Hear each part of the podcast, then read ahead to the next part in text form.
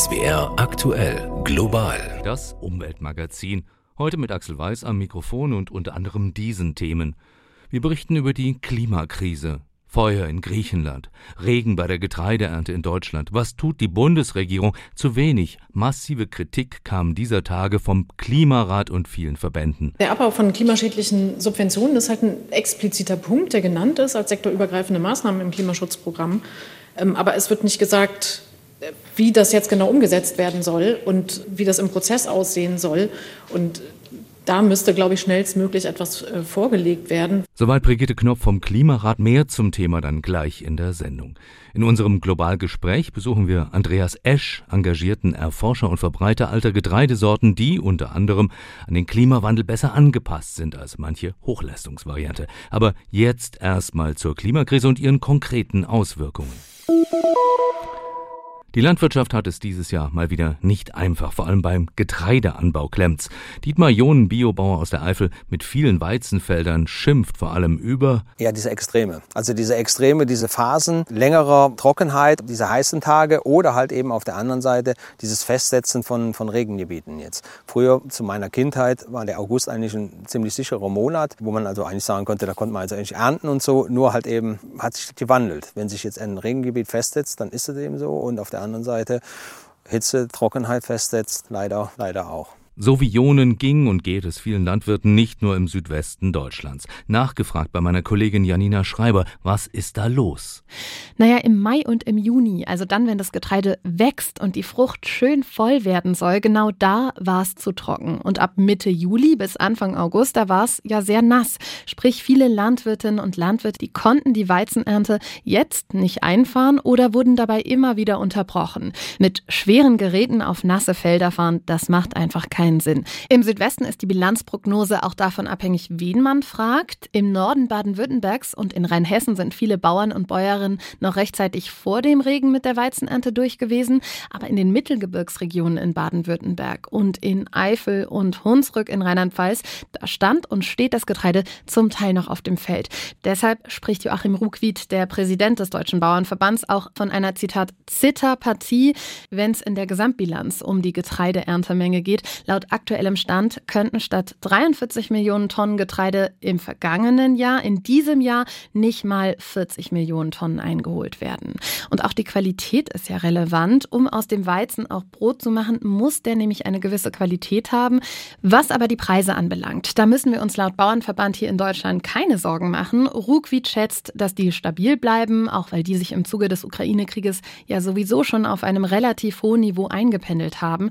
Für andere Teile der Welt Welt. In Afrika und Asien zum Beispiel sieht das aber anders aus. Da ist die Versorgungslage angespannter, weil das Getreide aus der Ukraine gerade nicht so zuverlässig über den Seeweg dort ankommt.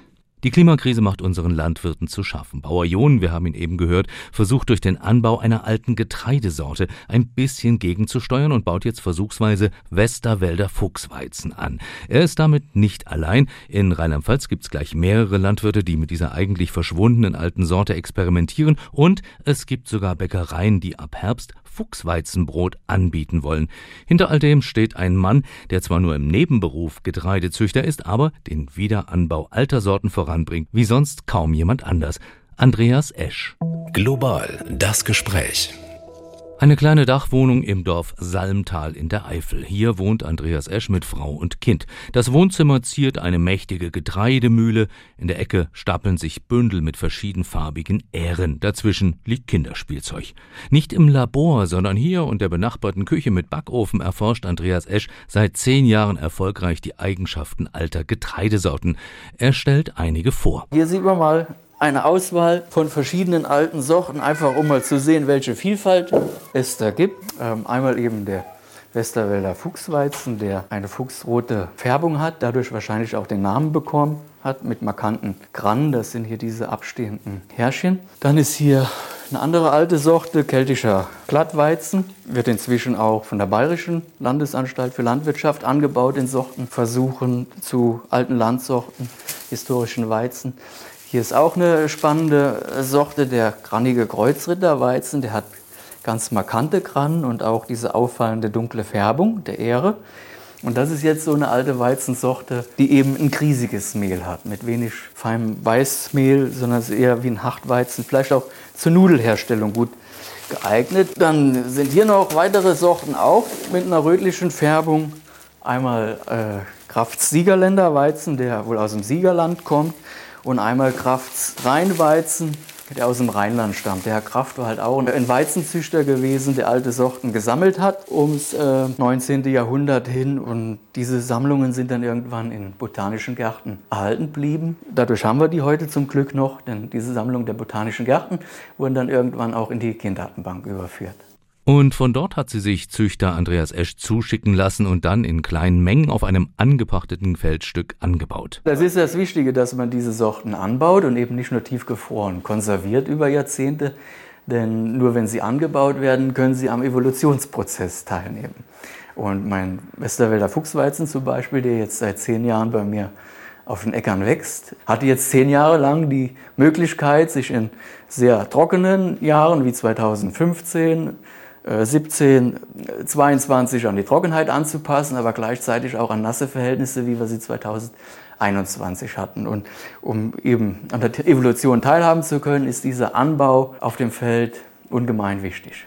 Seit zehn Jahren betreibt Esch seine Feldversuche mit den alten Sorten. Die werden angebaut in Quadratmeterparzellen, zehn Sorten nebeneinander.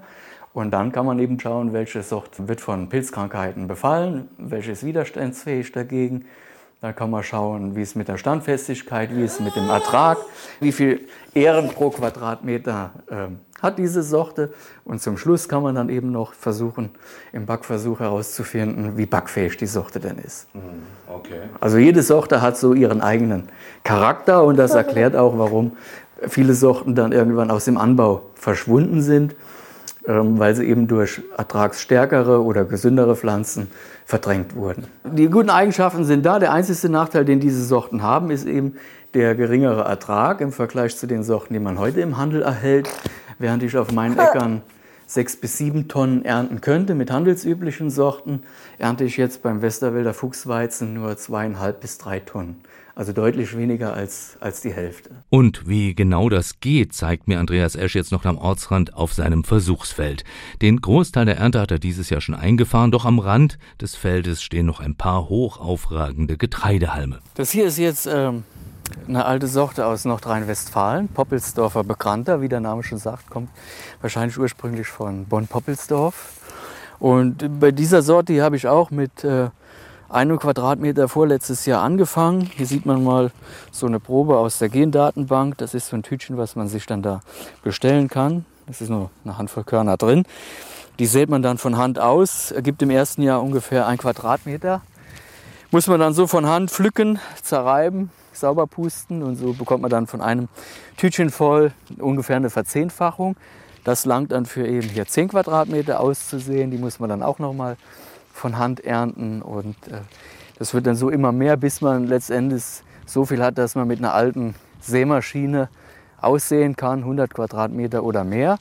Und dann ähm, eben mit einem Mähdrescher ernten kann. Mit einem kleinen Mähdrescher von 1965, Schnittbreite 1,80 Meter. Den kann man dann auch mit dem Staubsauger und Laubbläser reinigen, damit man eben keine Verunreinigung bekommt zwischen der Ernte verschiedener Sorten. Und so ist das alles schon ideal jetzt abgestimmt für die Vermehrungsarbeit. Dann zeigt der Sortenforscher auf Strohreste am Boden. Über zwei seiner Lieblingssorten will er noch reden, wegen ihrer besonderen Eigenschaften. Hier stand eine andere Weizensorte, die ist schon geerntet. Das war äh, Kimballs Gelbweizen, eine Gelbweizensorte, die, wie der Name sagt, vom Korn her gelblich ist, äh, sehr viel Vitamin E und Beta-Carotine enthält, die für diese Gelbfärbung eben sorgen. Hier sieht man noch den Rest, das ist eine alte Roggensorte, die ich hier angebaut hatte, der war mehr als mannshoch. Zwei Meter Wuchshöhe. Das ist sowieso bei historischen Weizensorten eine Eigenschaft, diese Langstrohigkeit. Also auch der Westerwälder Fuchsweizen hat eine Wuchshöhe von 1,20 Meter, ergibt sehr viel Menge an Stroh, äh, während herkömmliche Sorten auf 70 Zentimeter Höhe runtergezüchtet sind wegen der Standfestigkeit. Und diese große Menge an Stroh hat den Vorteil, wenn ich die auf dem Acker blass und mit einarbeite, fördere ich den Humusaufbau in der Ackerkrumme, ernähre somit meine Bodenlebewesen, die dann organische Masse als Futter haben. Und es gibt auch Fuchsweizenanbauer, die davon berichten, dass ihre Rinder sogar Fuchsweizenstroh mit Vorliebe essen. Einige alte Getreidesorten werden bereits wieder häufiger angebaut. Dinkel, Emmer, Einkorn. Aber Forscher Esch reicht das nicht. Er sieht da noch mehr Potenzial, auch wegen der speziellen Eigenschaften mancher Sorten, die durchaus zeitgemäß sein könnten. Äh, die alten Sorten haben eine Genetik, die eben sehr alt und ursprünglich ist. Das heißt, sie kommen aus einer Zeit von vor 200 Jahren, als die Boden sehr karg und nährstoffarm waren. Vor allen Dingen Stickstoff war Mangelware. Und da haben die sich eben dran angepasst. Das heißt, sie wachsen auch heute noch mit einem Stickstoffbedarf, der zwei Drittel geringer ist als das, was wir von herkömmlichen Getreidesorten und Weizen kennen. Diese alten Sorten können wirtschaftlich sein, wenn man sie zu einem anständigen Preis vermarktet bekommt. Denn der Ertrag ist ja bis zu zwei Drittel geringer. Wenn ich diesen geringen Ertrag aber zu einem höheren Preis verkauft bekomme und da muss eben die Wertschätzung als Lebensmittel hinten dran stehen, dann kann auch der Anbau von alten Sorten wirtschaftlich sein. Ein großer Pluspunkt ist eben, dass man ähm, auf Pflanzenschutzmitteleinsatz verzichten kann, denn diese alten Sorten bilden viel Blattmasse und verdrängen dadurch Beikräuter sehr gut, wodurch ich keine Herbizidmaßnahme brauche. Und sie stehen dünner, wodurch äh, bei Taumomenten die Pflanze schneller abtrocknet. Dadurch ist sie widerstandsfähiger gegen Pilzkrankheiten. Also brauche ich keine Fungizide. Und durch den geringen Nährstoff- und Stickstoffbedarf spare ich mir auch Kosten eben beim Düngemitteleinsatz. Dadurch ist es aus meiner Sicht lohnenswert, diese Sorten zu erhalten und anzubauen, denn gerade in puncto Grundwassergefährdung durch Stickstoffbelastung, Trockenstress, durch den Klimawandel, wo diese alten Sorten mit ihren tiefen Wurzeln auch gut zurechtkommen, gibt es ganz viele Punkte, wo sie äh, eben Vorteile haben im Anbau. Nur ein Fünftel der Getreideernte in Deutschland geht in die Ernährung, mehr als die Hälfte ist Tierfutter. Dazu freilich sind die alten Sorten mit den guten Eigenschaften, aber ertragsarm viel zu kostbar. Andreas Esch will weitere alte Sorten erforschen, auch wenn ihm die Klimakrise zunehmend die Ernte der begehrten Ähren schwerer macht. Man merkt schon den Klimawandel, indem eben die Hochdruckgebiete oder die Tiefdruckgebiete länger verharren und man dadurch eben längere Trocken- oder eben Nassperioden hat. Und wenn es eben so permanent nass ist, wird es schwierig, genau einen Zwischenmoment zu erwischen, wo man für zwei Tage die Sonne scheint den man dann ernten kann. Man muss sich anpassen und schauen, wie man in diesem kurzen Zeitfenster dann die anstehende Arbeit bewältigt bekommt. Verdirbt Ihnen aber noch nicht den Spaß dran, oder? Nee, die Motivation ist ungebremst und jetzt, wo so viele Mitstreiter landesweit sich für dieses Thema begeistern und Fuchsweizen anbauen. Dieses Jahr sind es 25 Landwirte, über 30 Hektar Anbaufläche. Das äh, motiviert einen, weiterzumachen und dran zu bleiben. Für unser Globalgespräch habe ich Andreas Esch in der Eifel besucht, der sich dort seit vielen Jahren um alte Getreidesorten und ihre neue Verbreitung kümmert.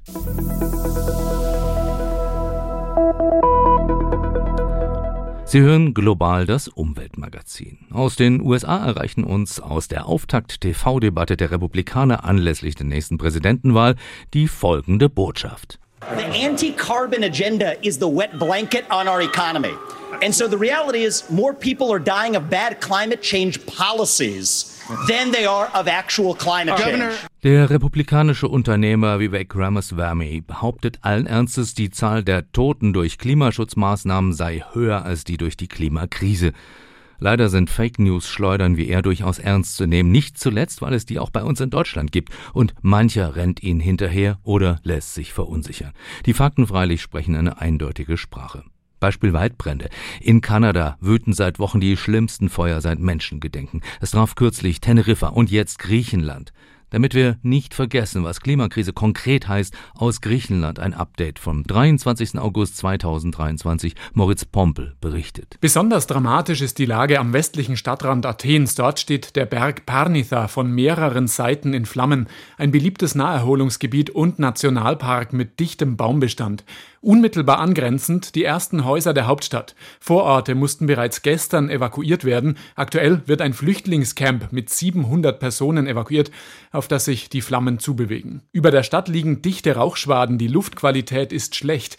Es laufen groß angelegte Löscharbeiten, bei denen auch deutsche Löschflugzeuge beteiligt sind. Nach wie vor ist es windig, der Wind facht die Feuer immer wieder an. Am Nachmittag soll sich der Wind etwas legen, ein Hoffnungsschimmer. Neben vielen weiteren Bränden im ganzen Land ist besonders der im Nordosten rund um die Hafenstadt Alexandropoli bedenklich. Immer wieder müssen Ortschaften evakuiert werden. Gestern sind Patienten aus dem Universitätskrankenhaus auf ein Schiff und von dort weiter westlich in die Stadt Kavala gebracht worden. Die Feuerfronten vereinigen sich immer mehr mit denen etwas weiter nördlich im Dadia Nationalpark, wo gestern 18 Leichen entdeckt worden sind, vermutlich Flüchtlinge, die sich hier versteckt hatten. Vor dieser Weltlage sollte man meinen, unsere rot-grün-gelbe Bundesregierung würde beherzt die Klimakrise angehen. Schließlich gibt's dazu sogar einen gesetzlichen Auftrag. Ja, manches läuft gut, aber die Bilanz des unabhängigen Klimarates dieser Tage veröffentlicht, sie fiel unterm Strich nicht gut aus. Christopher Jänert. Die Lücke wird kleiner, aber es bleibt eine Lücke. So beschreibt die stellvertretende Vorsitzende des Expertenrats Knopf das Ergebnis der Untersuchung. Übersetzt, die Maßnahmen wirken tatsächlich, aber sie reichen nicht aus. Außerdem gehen die Experten davon aus, dass die Bundesregierung zu optimistisch rechnet. Selbst wenn das Klimaschutzprogramm der Ampel so umgesetzt würde wie geplant, würde weniger Treibhausgas eingespart als vorhergesagt, so der Vorsitzende der Expertengruppe Henning. Nach wie vor stehen die Bereiche Verkehr und Gebäude besonders schlecht da. Das Problem aber, die Prognosen der Experten sind unsicher, denn die Datenlage der Bundesregierung sei ungenügend, wird kritisiert. Ein Beispiel, das Deutschland-Ticket. Das Verkehrsministerium stellt die Klimawirkung deutlich positiver dar als das Wirtschaftsministerium. Auch an anderen Stellen gibt es offenbar Widersprüche.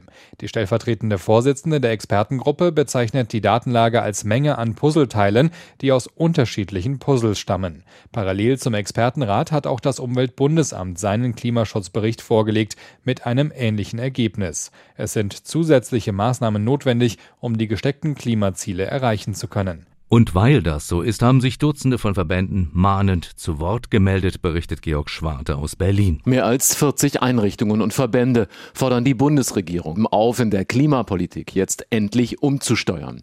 Nachdem der unabhängige Expertenrat der Bundesregierung bescheinigt hatte, in ihren Klimaschutzzielen nicht auf Kurs zu sein, verlangen Einrichtungen wie die Arbeiterwohlfahrt oder der Verkehrsclub Deutschland vom sozialdemokratischen Kanzler Scholz unter anderem einen Kohleausstieg bis 2030 nicht nur im Westen, sondern in ganz Deutschland. Dazu ein Tempolimit von 120 Stundenkilometern auf Autobahnen und den Abbau klimaschädlicher Subventionen, etwa bei Flugbenzin oder der Dienstwagenbesteuerung.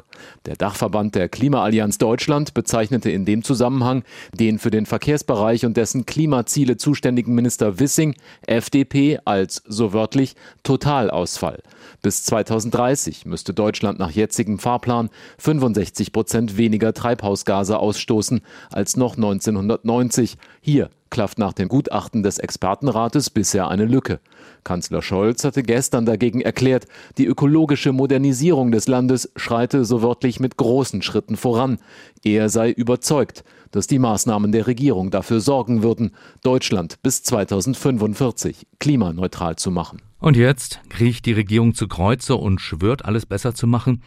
Zumindest Bauministerin Clara Geiwitz, SPD, macht genau das Gegenteil. Sie möchte einen höheren Effizienzstandard bei Neubauten verzögern weiß mein Kollege Lothar Lenz. EH40 heißt, dieses Haus verbraucht nur 40 Prozent der Energie eines konventionellen Gebäudes. Solche Häuser sind extrem gut gedämmt und verfügen über eine hochwirksame Heizungsanlage. Den Effizienzstandard EH40 wollte die Ampelkoalition ab 2025 zur Pflicht machen, aber er macht das Bauen teurer und deswegen plädiert die Bauministerin nun für ein Moratorium bei den Bauvorschriften in der jetzigen Situation, wo die Bauwirtschaft in einer großen Krise ist und wo die Neubauzahlen einbrechen. Wir brauchen dringend Wachstumsimpulse und nicht mehr Standards. Weil noch sind die Auftragsbücher einigermaßen gefüllt, aber viele Baufirmen, viele Handwerker blicken mit Sorge ins nächste Jahr. Handwerker und Bauunternehmen in Deutschland befürchten derzeit einen massiven Auftragseinbruch, weil Materialkosten und steigende Zinsen das Bauen stark verteuert haben. Die Bundesregierung ihrerseits wird ihr Ziel, in diesem Jahr 400.000 neue Wohnungen bauen zu lassen, weit verfehlen. Beobachter rechnen nur mit etwas mehr als 200.000 fertiggestellten Neubauten. Bauministerin Clara Geiwitz sagte, man müsse künftig nicht nur den laufenden Energieverbrauch eines Hauses betrachten, sondern etwa auch den Flächenverbrauch eines Neubaus oder den CO2-Fußabdruck der Baustoffe. Ja, ja, die durch explodierte Zinsen gestiegenen Einnahmen der Banken, sie bremsen jetzt die Baukonjunktur und diese Zeche sollen wir alle und die Umwelt zahlen. Umverteilung nennt sich sowas. Die großen Ölkonzerne juckt sowas sowieso alles nicht. Greenpeace hat untersucht, wie die ihr Geld investieren. Zwölf große Ölkonzerne in Europa investieren munter in fossile Projekte, erklärt uns jetzt Janina Schreiber. Der Studie nach haben die Konzerne im vergangenen Jahr fast ihre gesamten Investitionen, knapp 93 Prozent, in fossile Projekte gesteckt. Zum Beispiel in die Ölförderung und Verarbeitung oder das Bauen von Pipelines. Nur einen geringen Anteil von etwa 7 Prozent investierten die Konzerne in erneuerbare Energien, wie beispielsweise Windkraft. Zu den untersuchten Unternehmen zählen unter anderem Shell, Total Energies, BP und Repsol. Für die Studie wurden die offiziellen Jahresberichte von zwölf europäischen Ölunternehmen ausgewertet. Durch den gestiegenen Ölpreis seien auch ihre Gewinne im vergangenen Jahr gestiegen, um 75 Prozent. Die überwiegende Mehrheit der Unternehmen plane mindestens bis 2030 weiterhin Öl und Gas zu fördern, teils zu steigern, so die Studie. Nach Ansicht von Greenpeace fehlt es an einer glaubwürdigen Strategie, wie die Konzerne bis 2050 klimaneutral werden wollen. Viele würden ihre Hoffnung auf das Verpressen von CO2 setzen und ihre Treibhausgase in Projekten kompensieren, deren Effektivität umstritten sei. Der Umweltverband fordert vor diesem Hintergrund die Regierungen in Europa auf, die Ölkonzerne strenger zu regulieren und so den Umstieg auf erneuerbare Energien zu beschleunigen. Regen im Sommer, so wie in den vergangenen Wochen, hat zwar den Landwirten die Ernte erschwert, aber für Moore war das Wetter wichtig. Und das ist auch gut für uns, denn wir brauchen Moore, um große Mengen an CO2 fürs Klima speichern zu können. Am besten wäre natürlich, sagen uns Klimaschützer, die trockengelegten Moore alle wieder zu vernässen. Nachgefragt bei Moorforscher Professor Hans Joosten, Uni Greifswald, was bringt das? No, das bringt sehr viel. Momentan sind etwa sieben Prozent der Emissionen in Deutschland aus Moore. Das bedeutet, dass wenn wir die tatsächlich wieder vernässen, können wir die alle zurückbringen. Doch die Moore sollten weiter genutzt werden, fordert Hans Joosten und erklärt auch, warum er das wichtig findet. Naja, über 80 Prozent der entwässerten Moore sind in landwirtschaftlicher Nutzung. Die sind entwässert worden für die Landwirtschaft. Wir können natürlich die Landwirtschaft völlig rausschmeißen, aber wir werden, sag mal, die Produkte brauchen, die die Landwirtschaft erzeugen kann. Die müssen nur unter nasse Bedingungen äh, angebaut werden, sonst klappt das nicht. Und welche Produkte wären das dann? Na, wir haben viel Erfahrung mit Gewächsen wie Schilf und Rohrkolbe, die sehr geeignet sind für Baumaterialien, für Verpackungsmaterialien. Wir können Torfmoose anbauen als Ersatz für Torf in den Erwerbsgartenbau. Wir können Sonnentau anbauen als Medizin für Lungenkrankheiten. Es gibt Legio-Möglichkeiten, aber das muss alles noch weiter geforscht werden. Das komplette Interview mit Hans Josten können Sie bei YouTube oder der ARD-Mediathek im Kanal der Klimazeit anschauen. Sie finden es in der Sendung über die Folgen globaler Meereserwärmung. Klimazeit immer freitags neu, eine halbe Stunde ab 19.30 Uhr vor der Tagesschau bei Tagesschau 24. So, Ende des Werbeblocks. Sie hören global das Umweltmagazin. Werfen wir einen Blick nach Japan. Dort wird wohl inzwischen tonnenweise radioaktives Wasser ins Meer geleitet, Überreste der Fukushima-Reaktorkatastrophe vor zwölf Jahren. Was von dieser Meerbelastung zu halten ist, erklärt Werner Eckert. Tritium ist der Name des Problems. Ein überschweres und radioaktives Wasserstoffisotop. Das kann man nicht aus dem Wasser rauskriegen, auch nicht mit den Reinigungsprozessen, die TEPCO vorschaltet. Man kann es nur verdünnen. Und weil Tritium erst in höheren Dosen schädlich ist, hat die Internationale Atomenergieorganisation IAEO die Einleitung als unbedenklich eingestuft.